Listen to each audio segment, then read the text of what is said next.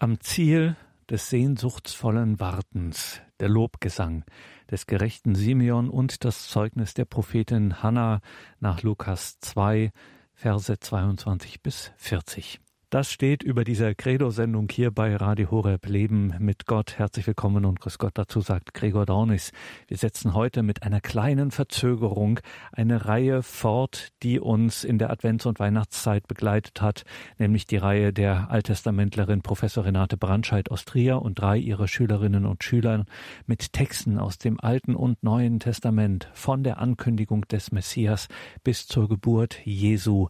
Licht in der Dunkelheit, so heißt diese diese Reihe biblische Impulse zur Theologie des Weihnachtsfestes. Und dieses Weihnachtsfest, die Weihnachtszeit, endet oder vollendet sich klassischerweise mit dem Hochfest Darstellung des Herrn, Maria Lichtmess, mit dem Lobgesang des gerechten Simeon und dem Zeugnis der Prophetin Hannah am Ziel des sehnsuchtsvollen Wartens. Also dieses Hochfest Darstellung des Herrn, nochmal ein Hochfest mit der ganzen Fülle weihnachtlicher Gnade. Biblisch bezeugt ist das im Lukas-Evangelium im Neuen Testament. Lukas-Evangelium, zweites Kapitel, die Verse 22 bis 40. Und die Trierer Alttestamentlerin Professor Renate Brandscheid betrachtet das Festgeheimnis der Darstellung des Herrn anhand dieser biblischen Überlieferung in Lukas 2, den Versen 22 bis 40. Am Ziel des sehnsuchtsvollen Wartens der Lobgesang des gerechten Simeon und das Zeugnis der Prophetin Hannah nach Lukas 2, Vers 22 bis 40. Liebe Hörer und Hörerinnen von Radio Horeb. Wie soll ich dich empfangen und wie begegnen ich dir, o aller Welt Verlangen, o meine Seele Zier? So beginnt ein Adventslied, dessen Text der evangelisch-lutherische Theologe Paul Gerhardt im 17. Jahrhundert geschrieben hat und das vielen aus dem Weihnachtsoratorium von Johann Sebastian Bach bekannt ist. Es wird mit einer Frage eröffnet, die niemand anderem als Jesus gilt, der im Lied als meiner Seele Zier und als aller Welt Verlangen bezeichnet wird und dem ein würdiger Empfang bereitet werden soll. Die Frage ist sichtlich aus einer liebenden Erwartung geboren und lässt dabei die Sorge erkennen, wie der Mensch dem Kommen des Heilandes gerecht werden kann. Um liebende Erwartung geht es auch in der Erzählung von der Darbringung Jesu im Tempel nach Lukas 2, Vers 22 bis 40. Ein Text, der in der Liturgie zum Fest der Darstellung des Herrn 40 Tage nach der Geburt Jesu gelesen wird. Zwei Menschen, die ihr ganzes Leben darauf gewartet haben, den Messias leibhaft sehen zu können, stellt uns der Evangelist vor Augen, den gerechten Simeon und die Prophetin Hannah. Die Handlung spielt in Jerusalem, wohin sich Maria und Josef nachdem sie ihrem Sohn dem Auftrag des Engels gemäß den Namen Jesus gegeben haben, aufmachen, um ihn im Tempel darzubringen. Erstens die Darbringung Jesu im Tempel. Vers 21 bis 24. Als die acht Tage vorüber waren und das Kind beschnitten werden sollte, gab man ihm den Namen Jesus, den der Engel genannt hatte, bevor das Kind im Mutterleib empfangen war. Als sich für sie die Tage der vom Gesetz des Mose vorgeschriebenen Reinigung erfüllt hatten, brachten sie das Kind nach Jerusalem hinauf, um es dem Herrn darzustellen, wie im Gesetz des Herrn geschrieben ist. Jede männliche Erstgeburt soll dem Herrn heilig genannt werden. Auch wollten sie ihr Opfer darbringen, wie es das Gesetz des Herrn vorschreibt, ein paar Tuchteltauben oder zwei junge Tauben. Der Evangelist schildert uns die Eltern Jesu als ein frommes jüdisches Ehepaar, das genau auf die Einhaltung des Gesetzes achtet und uns damit ein eindrucksvolles Beispiel für die Wertschätzung von Glaubenstraditionen gibt, die uns ja Kraft verleihen und dabei helfen sollen, Gott zu begegnen und den Glauben in der Welt verantwortlich zu leben. Im Zusammenhang mit der Geburt eines Sohnes galten bei den Juden verschiedene Reinigungsvorschriften, denn Reinheit bedeutete für den antiken Menschen, sich physisch und geistlich in einer Verfassung zu befinden, die ihm den Zugang zum Heiligen ermöglicht. Sie haben also nichts mit hygienischer Sauberkeit zu tun, sondern beziehen sich darauf, dass das ganze Leben Gottes Willen entsprechend und der Zustand eines Menschen so sein soll, dass er sich in Ehrfurcht Gott nähern kann. Dass die Umstände einer Geburt in diesem Sinne als unrein galten, hängt damit zusammen, dass man hier geheimnisvolle Mächte walten sah. Weil das Blut nach Levitikus 17, Vers 10, Vers 14 als Sitz des Lebens galt, erschien die Gesundheit einer Frau durch den Blutverlust nach der Geburt gefährdet und sie selbst bis zum Eintritt des Normalzustandes von Jahwe als der Quelle des Lebens getrennt, also unrein.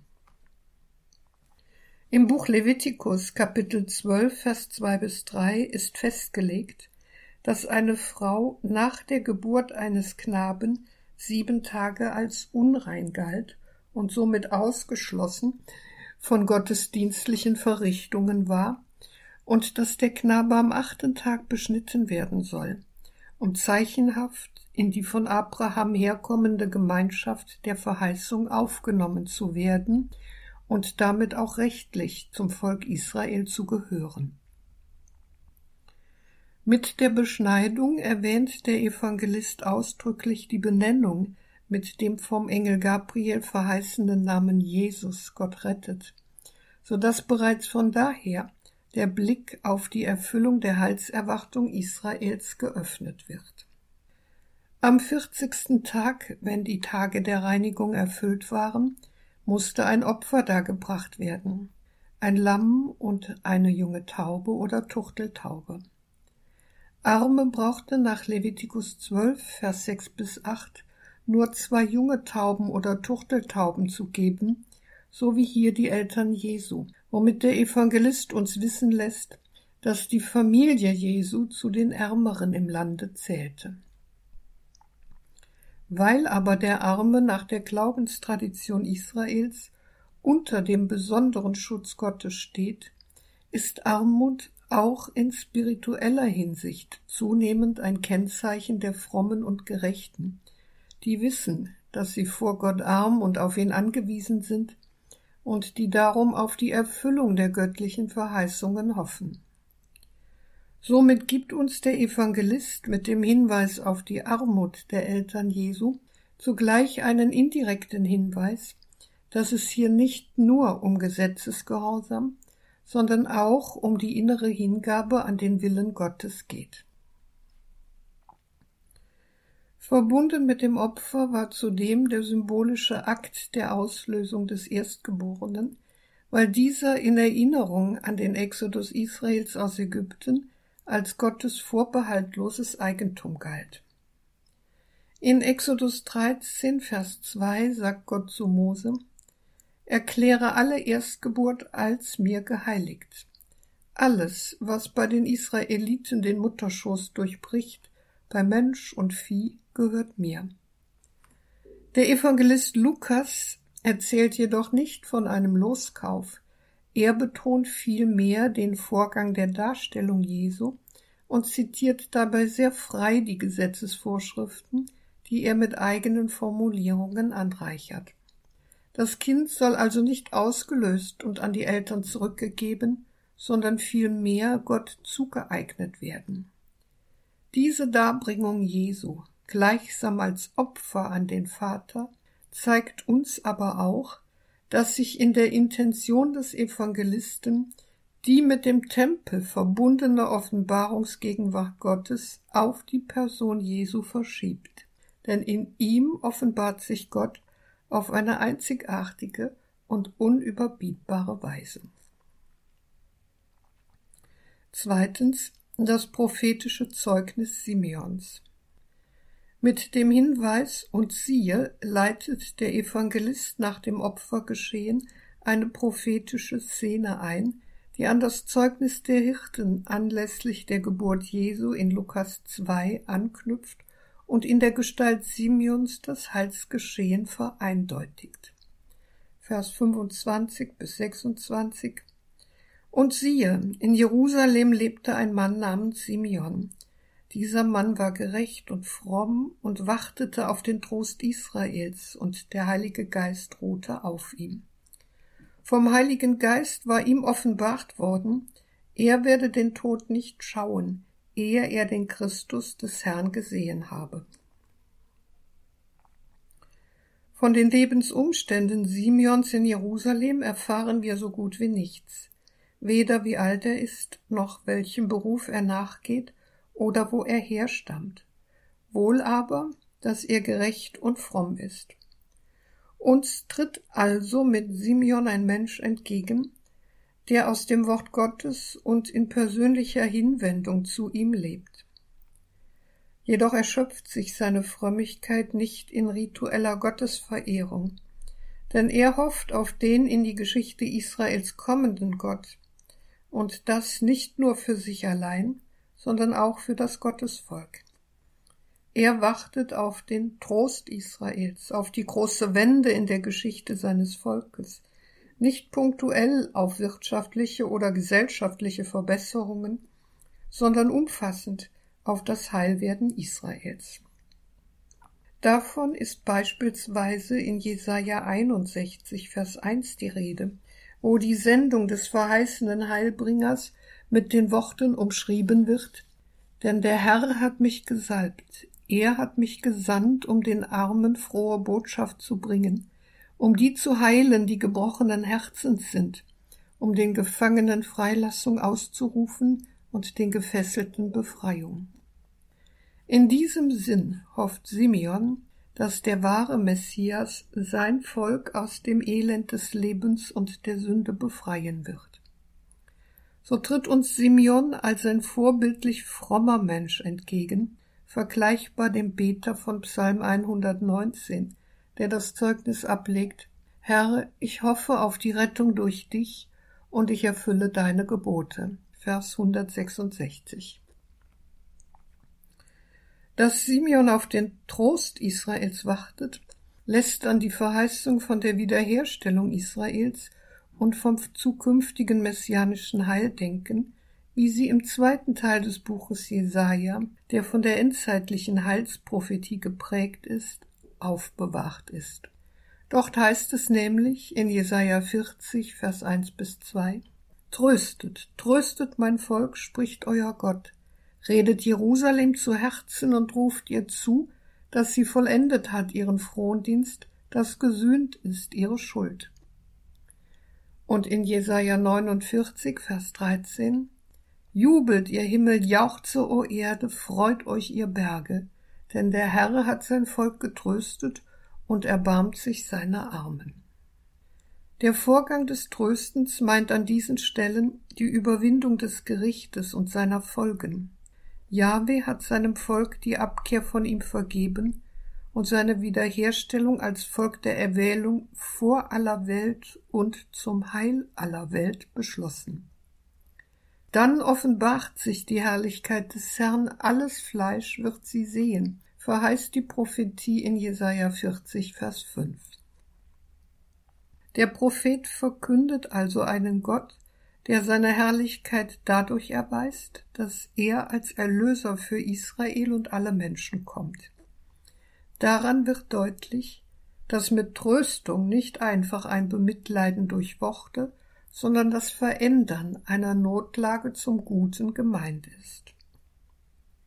Simeon, so viel wird deutlich, schöpft aus der Offenbarungstradition seines Volkes, die sein geistliches Leben prägt und die für ihn nicht Vergangenheit, sondern lebendige Gegenwart und Zukunft ist. Er ist also nicht abgestumpft gegenüber der Verheißung, die die Geschichte seines Volkes schon so lange begleitet sondern hat sich die Sehnsucht nach Erfüllung und Vollendung bewahrt.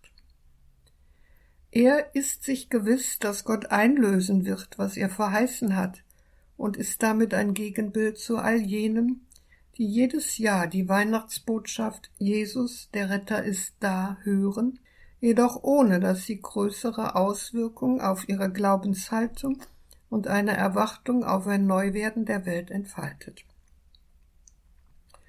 Woher also nimmt Simeon die Kraft der Ausrichtung seines Lebens auf das zukünftige Heilshandeln Gottes so unerschütterlich treu zu bleiben?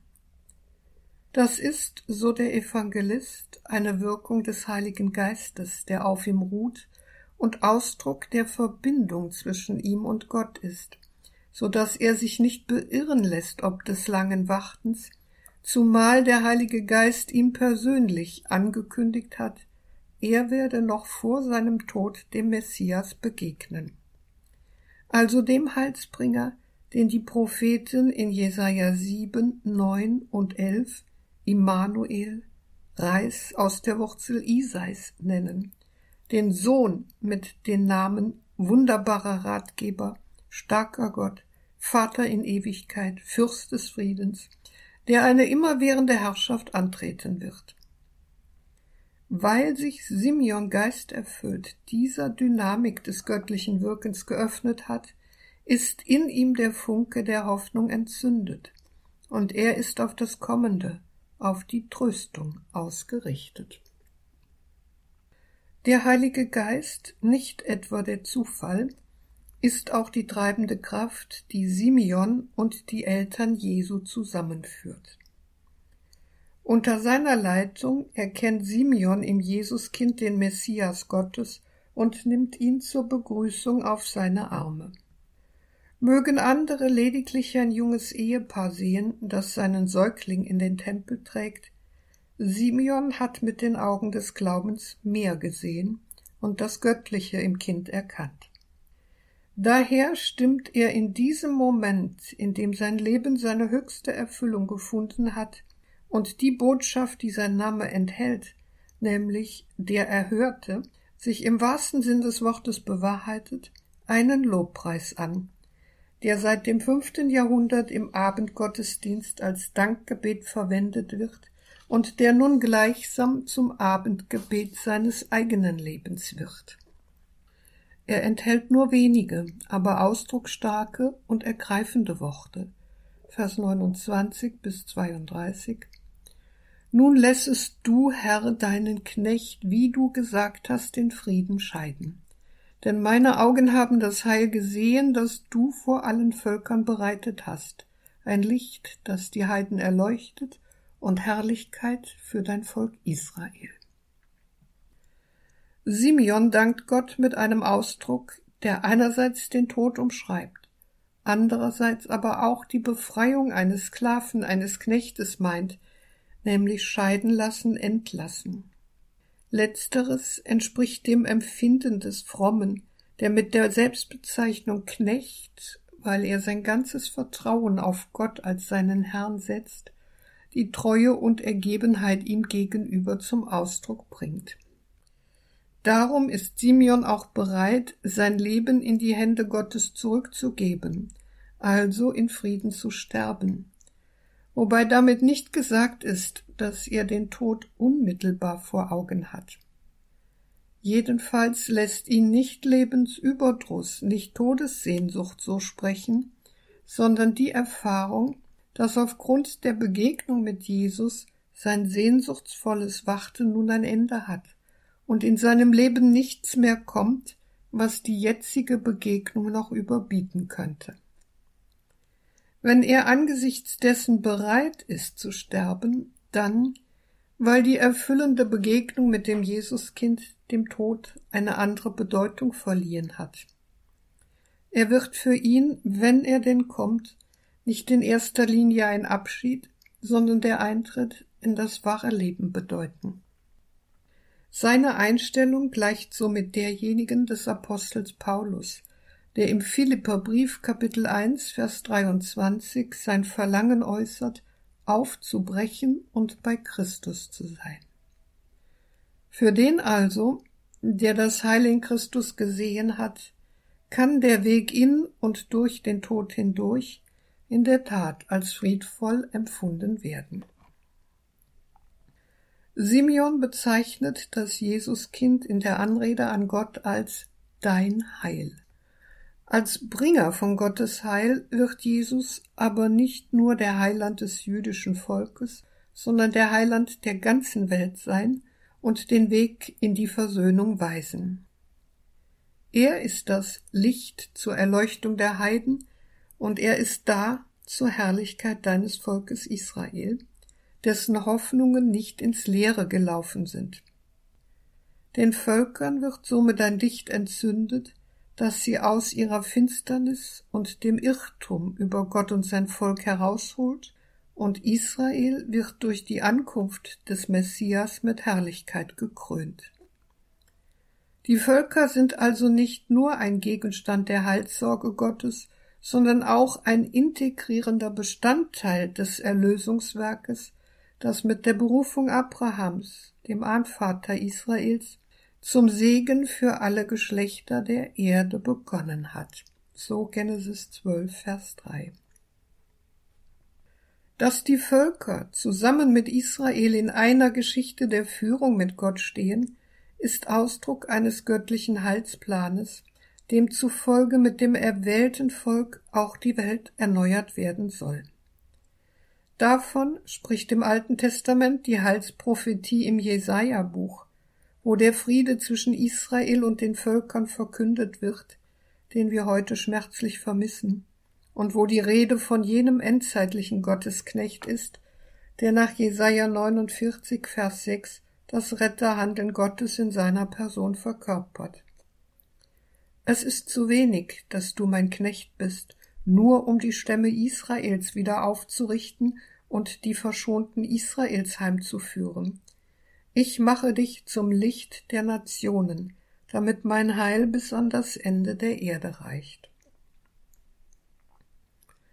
Was das alttestamentliche Gottesvolk für die Endzeit erwartete, nämlich dass es eine Erlösung der ganzen Welt gibt, ist nach der Überzeugung des Neuen Testamentes durch den Kreuzestod Christi und seine Auferstehung, die unser Leben aus dem Bann von Sünde und Tod befreit und bildlich gesprochen entgiftet und auf Gott hin geöffnet hat, zur Wirklichkeit gelangt.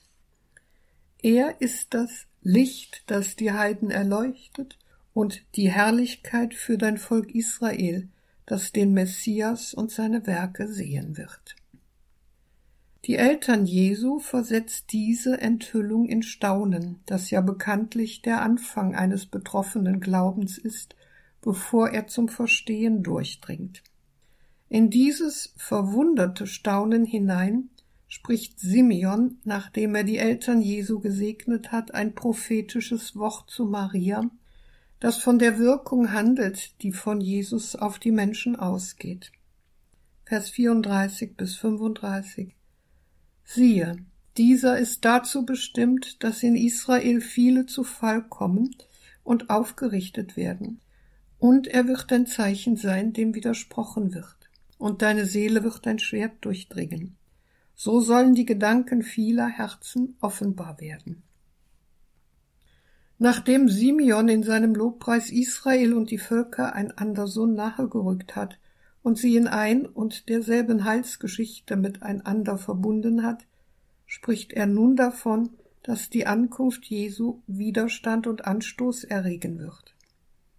Was offenkundig er mit den Augen des Glaubens gesehen und gepriesen hat, werden andere so nicht sehen und sich verweigern dass Jesus weder von Israel noch der Welt dankbar aufgenommen wurde, hat auch der Evangelist Johannes in seinem Prolog herausgestellt. Er war in der Welt, und die Welt ist durch ihn geworden, aber die Welt erkannte ihn nicht. Er kam in sein Eigentum, aber die Seinen nahmen ihn nicht auf. Johannes 1, Vers 10 bis 11. Das ist eine Erfahrung, die bis in unsere Tage reicht wo viele mit einem Erlöser Jesus nichts anfangen können und auch nicht zugeben wollen, dass sie erlösungsbedürftig sind, und die es zudem für unvorstellbar halten, dass ein Gott in die Welt des Menschen eintritt. Denn, so fragen sie, was könnte denn einen Gott veranlassen, solches zu tun, und wie will er eine zerrissene Welt neu machen? So löst nach dem prophetischen Wort Simeons das Wirken Jesu ein Zweifaches aus, ein Fallen und ein Aufstehen. Viele werden durch ihn den Weg zu Gott finden. Diejenigen aber, die sich ihm gegenüber verschließen, weil sie sich an ihm reiben und über seine Worte ärgern, werden fallen und der Weg zu Gott ist ihnen versperrt, nicht weil Gott es will, sondern weil sie es so wollen. Diese Aussage steht also nicht im Widerspruch zu dem Lobpreis Simeons, in dem er Jesus als Gottes Heil bezeichnet hat. Was der Evangelist Johannes in Kapitel 3, Vers 17 verkündet, gilt ungebrochen, denn Gott hat seinen Sohn nicht in die Welt gesandt, damit er die Welt richtet, sondern damit die Welt durch ihn gerettet wird. In der Tat richtet Christus, der Heilung und Rettung bringt, so gesehen niemanden. Das Gericht vollzieht vielmehr derjenige, der ihn gering achtet und Nein zu der angebotenen Rettung sagt, gleichsam als Selbstgericht. In jedem Fall aber werden sich an Jesus die Geister scheiden. Wenn Simeon den Gedanken mit der Aussage beschließt, dass Jesus ein Zeichen sein wird, dem widersprochen wird, dann blickt in Simeon der Evangelist Lukas auf die kommende jüdische Ablehnung Jesu voraus, auf seine Verfolgung durch die Hohepriester und Schriftgelehrten und schließlich auf seinen Tod am Kreuz. Weil somit der Weg Jesu nicht am Leiden vorbeiführt, ergeht am Schluss ein Wort direkt an Maria, die ja wie kein anderer Mensch in das Geschick ihres Sohnes involviert ist und der Simeon leidvolle Erfahrungen ankündigt. Deine Seele wird ein Schwert durchdringen. Ihr Schmerz wird nicht einfach nur der Schmerz einer Mutter sein, der wahrlich schon schlimm genug das Leidensgeschick ihres Kindes zu Herzen geht, sondern auch und vor allem der ihr eigene Schmerz als Messias Mutter, da sie an aller Ablehnung, die der Messias Jesus erfährt, teilhaben wird. Auch gibt es bei aller innigen Vertrautheit Marias im Verhältnis zu ihrem Sohn Handlungen und Verhaltensweisen, die zu verstehen ihre Möglichkeiten überschreitet. Bereits beim Auftreten des jungen Jesus im Tempel zu Jerusalem, wo Jesus auf den Vorwurf seiner Mutter hin antwortet, Warum habt ihr mich gesucht? Wusstet ihr nicht, dass ich in dem sein muss, was meinem Vater gehört? verstehen seine Eltern die Antwort nicht. Auch die Grenzziehungen, die Jesus später vornimmt, wie etwa die Aussage in Lukas 8, Vers 21, dass seine Mutter und seine Brüder diejenigen sind, die das Wort Gottes hören und tun, werden ihr bewusst gemacht haben, dass Jesus nicht nur Sohn, sondern in seiner Sendung auch der für sie Unbegreifliche ist. Für die Volksfrömmigkeit ist Maria darum immer auch die Schmerzensmutter, ein Bild, das sich in den vielen seit dem 14. Jahrhundert üblichen Pietà-Darstellungen wiederfindet. Das Bild der Mutter, die hier den toten Sohn in den Armen hält, ist ergreifend, ob der zutiefst menschlichen Situation, die jeder, der Gleiches erlebt hat, in persönlicher Betroffenheit nachvollziehen kann. Es ist in diesen Darstellungen aber auch an die Verbundenheit ihres persönlichen Schicksals mit dem Erlösungsgeschehen gedacht. Da Jesus nicht nur Sohn, sondern Messias und Gottessohn ist, weshalb Maria am Widerstand gegen ihn leidet. Denn Jesus hat wahrlich nicht den herkömmlichen Vorstellungen von einem politischen Messias entsprochen, der mit der römischen Besatzungsmacht aufräumt, sondern ist als leidender Messias seinen Kreuzweg gegangen. Aber, so das Schlusswort Simeons, Gott hat dieses Zeichen gesetzt, damit die verborgenen Gedanken vieler Herzen offenbar werden und eine Scheidung der Geister einsetzt. Hier wird also nicht dem Trend unserer Zeit folgend alles gleichgeschaltet und schön geredet. Vielmehr entlarvt das Auftreten Jesu das verborgene Böse in der Gedankenwelt der Menschen und das, was man sonst zu überspielen weiß, kommt in der Entscheidung gegen Jesus ans Licht. Denn wie es im Hebräerbrief Kapitel 4 Vers 12 bis 13 heißt, Lebendig ist das Wort Gottes wirksam und schärfer als jedes zweischneidige Schwert. Es dringt durch bis zur Scheidung von Seele und Geist, von Gelenken und Mark. Es richtet über die Regungen und Gedanken des Herzens. Vor ihm bleibt kein Geschöpf verborgen, sondern alles liegt nackt und bloß vor den Augen dessen, dem wir Rechenschaft schulden. Drittens das prophetische Zeugnis Hannas. Nachdem Simeon sein Wort gesagt hat, tritt eine zweite Zeugin ins Bild, die Prophetin Hannah. Sie wird uns anders als Simeon mit einer Fülle an persönlichen Merkmalen vorgestellt. Vers 36 bis 37 Damals lebte auch Hannah, eine Prophetin, eine Tochter Penuels aus dem Stamm Ascher. Sie war schon hoch betagt. Als junges Mädchen hatte sie geheiratet und sieben Jahre mit ihrem Mann gelebt. Nun war sie eine Witwe von 84 Jahren. Hanna wird uns zunächst von ihrer Familie her vorgestellt, eine Tochter Penuels aus dem Stamm Ascher. Diese Namen fungieren hier als sprechende Namen und haben einen verheißungsvollen Inhalt. Hanna heißt die Begnadete, Penuel Gottes Angesicht und Ascher Glück, Heil. Hanna, die sich ihr Leben so wohl auch nicht vorgestellt hat, ist früh zur Witwe geworden, hat aber nicht wieder geheiratet, obgleich das allein für die soziale Versorgung der sichere Weg gewesen wäre. Als Witwe gehört sie zur unterprivilegierten Schicht, sie ist arm, zugleich aber von einer anderen Warte aus gesehen auch reich, denn sie führt ein durch und durch geistliches Leben, und lebt für Gott inmitten des Volkes Gottes. Lukas erzählt uns, wie sie ihrem Namen gerecht werdend Gottes Gnade weitergibt. Er charakterisiert sie als eine Frau von hingebungsvoller Frömmigkeit, die sich nicht mit der Vergangenheit oder mit verpassten Chancen beschäftigt, die sich nicht beklagt, sondern die sich von Gottes Wirken erfassen lässt und zur Prophetin wird der einzigen, die im Neuen Testament genannt wird, also zu einem Menschen, dem Gott, wie es in Jesaja 50, Vers 4 bis 5 heißt, das Ohr geöffnet hat. Sie hielt sich ständig im Tempel auf und diente Gott Tag und Nacht mit Fasten und Beten. Zu derselben Stunde trat sie hinzu, pries Gott und sprach über das Kind zu allen, die auf die Erlösung Jerusalems warteten.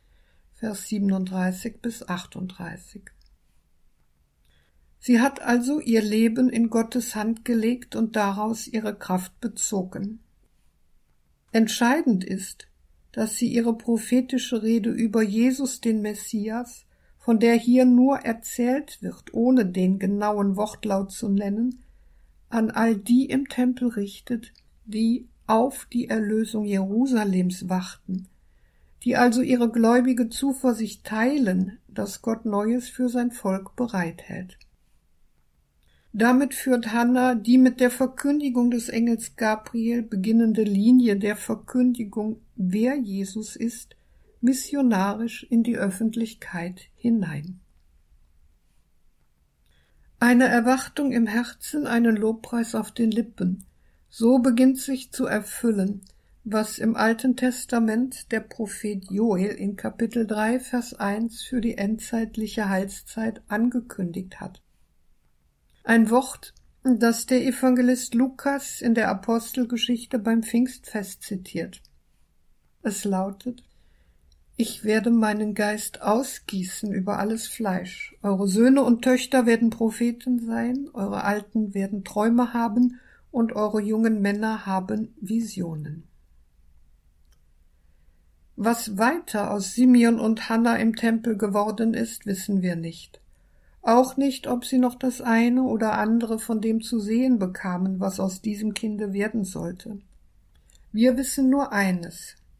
Hier stehen uns zwei Menschen vor Augen, die beide in der Gewissheit leben, dass Gott treu zu seinen Verheißungen steht. Sie haben das Heil Gottes geschaut und erfahren, dass Gottes Verheißungen zur Erfüllung gelangen. Der Evangelist beschließt seine Erzählung über die Darbringung Jesu im Tempel mit dem Hinweis auf die Rückkehr der heiligen Familie nach Nazareth und einer summarischen Notiz über das Aufwachsen Jesu. Vers 39 bis 40. Als seine Eltern alles getan hatten, was das Gesetz des Herrn vorschreibt, kehrten sie nach Galiläa in ihre Stadt Nazareth zurück. Das Kind wuchs heran und wurde stark, es war voller Weisheit und Gottes Gnade ruhte auf ihm. Eine vergleichbare Notiz über das Aufwachsen des Kindes hat der Evangelist auch bei Johannes dem Täufer erwähnt. Bei Jesus aber teilt er zusätzlich mit, dass er voller Weisheit ist und Gottes Gnade auf ihm ruht. Das innere Reifen Jesu wird also nicht als ein seelischer Entfaltungsprozess geschildert, vielmehr besitzt er als Sohn des Vaters die genannten Gaben von Anfang an. Viertens geistliche Vertiefung. Simeon und Hannah werden uns als Menschen vorgestellt, die mit der ganzen Kraft ihres Glaubens auf Gott und die Erfüllung seiner Verheißung wachten und in deren Leben eingetroffen ist, was ihre Sehnsucht erhofft hat, der Trost Israels, die Erfüllung der Friede. Dafür dankt Simeon, wenn er sagt, meine Augen haben das Heil gesehen. Dafür dankt Hannah, wenn sie Gott lobpreist und Jesus all denen verkündet, die auf die Erlösung hoffen. Als Christen stimmen wir in ihren Lobpreis ein und bekennen mit dem Prolog des Johannesevangeliums und das Wort ist Fleisch geworden und wir haben seine Herrlichkeit gesehen. Johannes 1, Vers 14.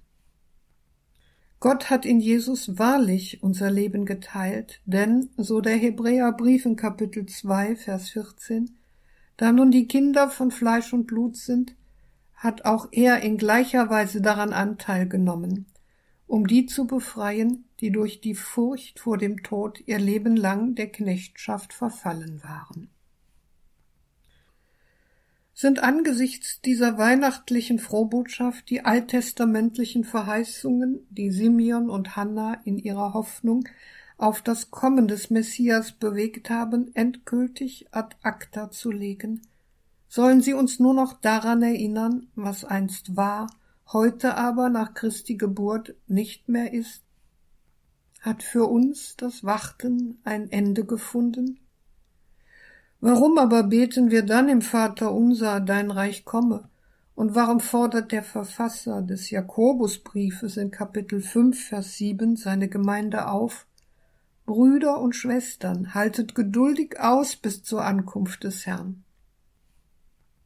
Es gibt also noch ein ausstehendes Heil, eine noch fehlende Erfüllung. Es bleibt auch nach der Menschwerdung Gottes noch ein Rest unerfüllter Hoffnung, die uns wie Simeon und Hannah zu wartenden Menschen macht, die darauf harren, dass die Zeit der endgültigen Heilsvollendung kommt und dann, wie es die Verheißung in Jesaja 25, Vers 8 sagt, alles Leid, alle Tränen und der Tod unwiderruflich an ihr Ende kommen. Somit sind wir auf Hoffnung hingerettet, denn wie es Paulus in Römer 8, Vers 22, 24 sagt, wir wissen, dass die ganze Schöpfung bis zum heutigen Tage seufzt und in Geburtswehen liegt. Also sind auch wir, die wir Christi Geburt und den Einbruch des Reiches Gottes in unsere alte Welt feiern, immer noch wartende Menschen, insofern wir zwischen der Ankunft und der Wiederkunft Christi leben, zwischen dem ersten und dem zweiten Advent. Denn der Christus, der da war, wird wiederkommen, nicht als Mensch unter Menschen und abseits vom großen Weltgeschehen, sondern als der bei Gott erhöhte vor den Augen aller. Davon spricht der Evangelist Lukas in Kapitel 21, Vers 25 bis 28, ein Lesungstext für den zweiten Adventssonntag. Es werden Zeichen sichtbar werden an Sonne, Mond und Sternen, und auf der Erde werden die Völker bestürzt und ratlos über das Toben und Donnern des Meeres sein. Die Menschen werden vor Angst vergehen in der Erwartung der Dinge, die über den Erdkreis kommen, denn die Kräfte des Himmels werden erschüttert werden. Dann wird man den Menschensohn in einer Wolke kommen sehen mit großer Kraft und Herrlichkeit. Wenn dies beginnt, dann richtet euch auf und erhebt eure Häupter, denn eure Erlösung ist nahe. Was der Evangelist mit der Aufzählung verschiedener Anzeichen für das Ende sagen will, ist, dass diese Welt aus dem Gleichgewicht geraten und auf ihren Untergang zulaufen wird. Dabei geht es ihm aber nicht um die Schrecken und kosmischen Katastrophen, eines mit heutigen Mitteln berechenbaren Weltendes, sondern darum, dass die Welt in ihrer Relation zu Gott gesehen ihre Verkehrtheit offenbaren und daran zugrunde gehen wird, dass aber Gottes Plan sich durchsetzen und sein Reich endgültig aufgerichtet werden wird. So gesehen macht der zweite Advent aus dem Negativen des Weltendes das Positive einer unvorstellbaren Erwartung, angesichts derer die Vorzeichen zum Anlass der Vorfreude für die Glaubenden werden.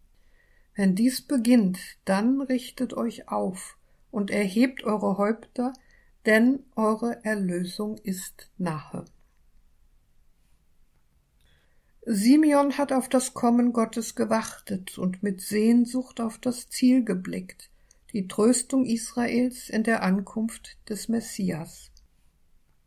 Er hat das Heil Gottes geschaut, und somit war sein Warten keine vertane Zeit, ebenso wenig wie das drängende Ausschauhalten der Urkirche nach der zweiten Ankunft Christi, das ihnen Kraft und Trost inmitten aller Anfechtung und Bedrängnis verliehen hat.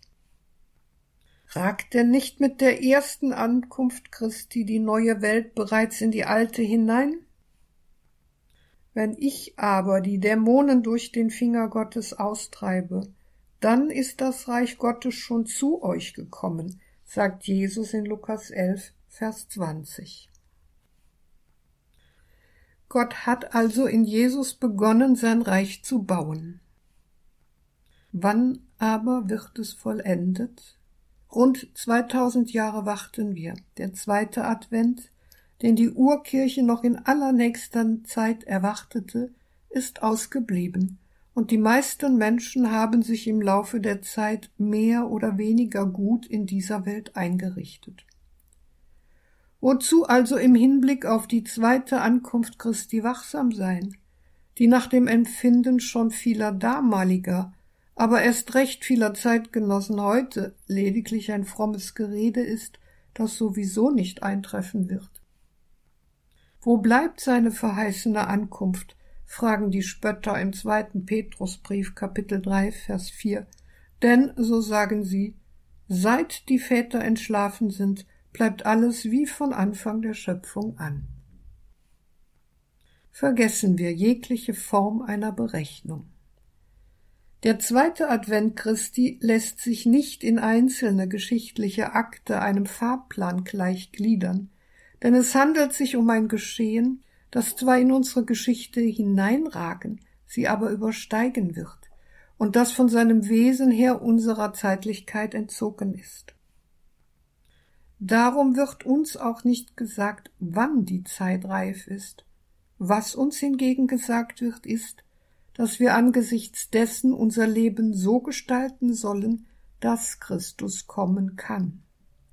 Im ersten Brief an die Thessalonicher Kapitel 5 Vers 1 bis 8 heißt es Über Zeiten und Stunden, Brüder und Schwestern, brauche ich euch nicht zu schreiben. Ihr selbst wisst genau, dass der Tag des Herrn kommt wie ein Dieb in der Nacht. Ihr aber, Brüder und Schwestern, lebt nicht im Finstern, so dass euch der Tag nicht wie ein Dieb überraschen kann. Ihr alle seid Kinder des Lichts und Kinder des Tages. Wir gehören nicht der Nacht und nicht der Finsternis. Darum wollen wir nicht schlafen wie die anderen, sondern wach und nüchtern sein. Wir aber, die dem Tag gehören, wollen nüchtern sein und uns rüsten, mit dem Panzer des Glaubens und der Liebe und mit dem Helm der Hoffnung auf Rettung. Dies also ist, wie es John Henry, Kardinal Newman, in einer seiner Predigten gesagt hat, der Unterschied zwischen der Heiligen Schrift und der Welt.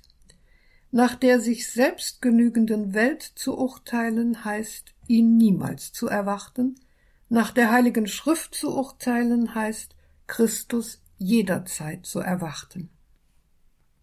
Das haben Simeon und Hannah getan, die fromm und gerecht waren und Gott mit Beten und Fasten dienten, und die sich nicht auf das Wie des Kommens Christi konzentrierten, sondern auf die Verheißung, dass es geschehen wird, ihr Vertrauen gründeten.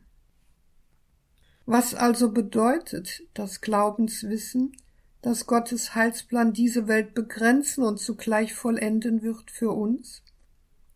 Was gewinnen wir an Festigkeit und Halt für unsere Daseinsgestaltung, wenn wir die weihnachtliche Freude über die erste Ankunft Christi mit der endzeitlichen Vorfreude über seine zweite Ankunft verknüpfen? Wenn wir unser Leben im Blick auf den doppelten Advent Christi neu ausrichten, dann ist dies keine billige Vertröstung oder ein blindes Warten auf irgendetwas, sondern wir nehmen ein Ziel in den Blick, das in Christus garantiert ist und Lebensfülle verheißt.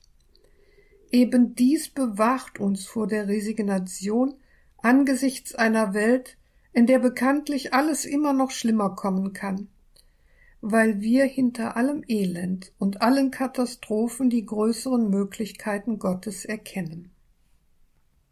Angesichts von Tyrannei, Krieg und Ungerechtigkeit, die in unserer Welt zu triumphieren scheinen, wissen wir, dass die Machtfrage bei Gott längst geklärt und mit der zweiten Ankunft Christi endgültig entschieden ist. Als wartende Menschen werden wir nicht von Angst und Schrecken getrieben und zerrissen, auch wenn der Augenschein uns oftmals genügend Anlass zur Sorge bietet sondern wir können in der Gewissheit der bereits gekommenen Gnade im menschgewordenen Sohn Gottes die Gegenwart bestehen und im Blick auf das Kommen des Herrn im zweiten Advent unsere Zukunft sehen. Also müssen wir uns ernsthaft fragen, sind wir dankbar für die Begegnung mit Jesus? Sind wir bereit, auf die Zukunft Gottes zu vertrauen? Sind wir bereit, seine Verheißung in unsere Lebensgestaltung hineinzunehmen und in ihm den Frieden zu finden? Glauben wir, dass Gott sein Wort hält, auch wenn er den sprichwörtlich langen Atem in seinem Wirken hat?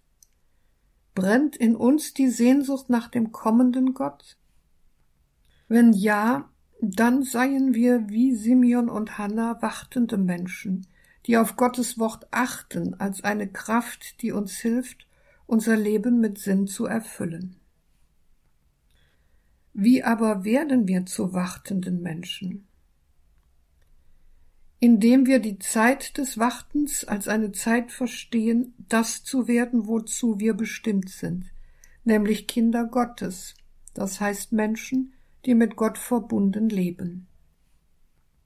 Das geschieht, indem wir ernsthaft das Zwiegespräch mit Gott beim Bibellesen, Gottesdienstbesuch und im Gebet suchen, indem wir die Gemeinschaft, die Gott uns in Jesus geschenkt hat, dankbar und lobpreisend bekennen, indem wir nicht angepasst an die Widerstände in dieser Welt leben, sondern über den Augenschein hinausblicken und aller Gewohnheit, die die Spannung im Glauben abstumpfen lässt, entsagen. indem wir damit rechnen, dass Gott auch uns, wie Simeon und Hannah, einen Schlüsselmoment schenkt, der uns die Welt neu sehen lässt. Indem wir angesichts der vielen Dunkelheiten in unserer Geschichte nicht verbittern und resignieren, sondern uns bemühen, in der Glaubensgewissheit der Gegenwart Gottes zu leben und auf das Licht zu achten, das er in Jesus entzündet hat. Indem wir verinnerlichen, was der Apostel Paulus, ergriffen von Christus, im Philipperbrief Kapitel 3 Vers 13 sagt, Ich vergesse, was hinter mir liegt, ich strecke mich nach dem aus, was vor mir ist. Dann wird uns jene Freude und Kraft erfüllen, die der Prophet in Jesaja 40, Vers 31 in kräftigen Bildern ausmalt. Die aber auf den Herrn hoffen, empfangen neue Kraft, wie Adlern wachsen ihnen Flügel. Sie laufen und werden nicht müde, sie gehen und werden nicht matt. Mit der Frage aus dem Adventslied von Paul Gerhardt habe ich die Betrachtung über die Darstellung Jesu im Tempel begonnen und möchte sie jetzt am Ende des Vortrages noch einmal aufgreifen. Wie soll ich dich empfangen und wie begegnen ich dir, o aller Welt Verlangen, o meiner Seelen Zier? Ist das auch unsere Frage über Weihnachten hinaus mitten in unser Leben hinein? Ist das auch unsere Frage im Wissen darum, dass er, unser Heil, wie es Simeon sagt, gekommen ist, uns zur Hilfe und Freude? Denn nichts, so heißt es im Adventslied von Paul Gerhard, nichts hat dich, Jesus, getrieben zu mir vom Himmelszelt als das geliebte Lieben. Nicht um sich huldigen und sich feiern zu lassen ist Jesus gekommen, sondern um uns aus dem Gefängnis von Sünde und Tod zu befreien. Das ist die große Botschaft von Weihnachten. In Jesus kommt die heilende Liebe Gottes in die Welt mit all ihren Plagen und ihrem Jammer. Wer das im Glauben erkennt, der kann wahrlich in das Adventslied von Paul Gerhard einstimmen und singen, da bist du mein Heil kommen und hast mich froh gemacht. Wie soll ich dich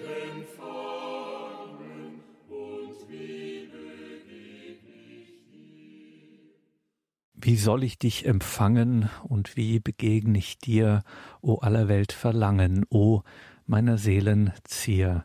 Mit diesem Lied aus der Feder Paul Gerhardt geht diese Credo-Sendung zu Ende. Eine Credo-Sendung mit der Trierer Alttestamentlerin Professor Renate Brandscheid. Dieses Teil ihrer Reihe beziehungsweise der Reihe von ihr und dreier ihrer Schülerinnen und Schülern Licht in der Dunkelheit, biblische Impulse zur Theologie des Weihnachtsfestes.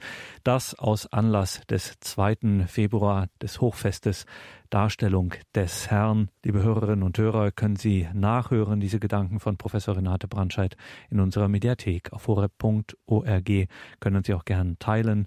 Und wenn Sie dort ein bisschen weiter herunterscrollen in der Mediathek der Credo-Sendung, dann finden Sie auch die weiteren Teile dieser Reihe Licht in der Dunkelheit, biblische Impulse zur Weihnachtszeit. Morgen schließen wir diese Reihe ab. Noch einmal mit dem Blick auf das heutige Festgeheimnis, diesmal in der Interpretation von Johann Sebastian Bach und seiner Festkantate zur Darstellung des Herrn zu Maria Lichtmess. Ich habe genug. Was Sie auf jeden Fall machen müssen, liebe Hörerinnen und Hörer, Sie müssen in die Details zu dieser Sendung schauen im Tagesprogramm auf horeb.org. Dort finden Sie einen Hinweis auf das Buch von Renate Brandscheid, gemeinsam verfasst mit der Dominikanerin Schwester Dr. Theresia Mende. Das Buch Gewaltig und heilig gepriesen als furchtbar Fragen zum Gottesbild des Alten Testaments tauchen ja immer wieder, kann man die Uhr danach stellen, die Fragen danach auf, wie ist denn das mit dem Gottesbild des Alten Testaments? Verträgt sich das überhaupt mit dem liebenden Gott? Zum Beispiel diesem liebenden Gott, der uns in der Weihnachtszeit begegnet, der uns im Hochfestdarstellung des Herrn begegnet. Ist das nicht doch irgendwie ein anderer Gott, dieser zornige, dieser rachsüchtige, dieser kriegerische Gott? Genau zu diesen Fragen haben Professor Renate Brandscheid und Schwester Theresia Mende dieses Buch geschrieben, gewaltig und heilig gepriesen als furchtbar Fragen zum Gottesbild des Alten Testaments. Ein reich bebildertes, hochinformatives Buch. Aspekte, wesentliche biblische, theologische Aspekte, die man viel zu selten hört, viel zu selten liest. Alle Angaben dazu zu diesem Buch, gewaltig und heilig gepriesen als furchtbar. Fragen zum Gottesbild des Alten Testaments finden Sie in den Details zu dieser Sendung im Tagesprogramm auf horeb.org. Und natürlich können Sie auch unseren Hörerservice anrufen. Der gibt Ihnen da auch gerne nähere Auskunft. Danke Ihnen allen fürs Dabeisein. Danke für Ihre Verbundenheit und Treue, dass Sie nicht aufhören, für uns zu beten, dass Sie nicht aufhören, uns auch durch Ihre Spenden zu finanzieren, dieses Radio hier möglich zu machen. Gerade in diesen Zeiten ist es so wichtig, dass es dieses Radio gibt. Danke, dass Sie das möglich machen, nach der geistigen Seite durch Ihr Gebet, nach der materiellen Seite durch Ihre Spende. Danke dafür. Hier folgt jetzt um 21.30 Uhr die Reihe nachgehört. Bleiben Sie dran.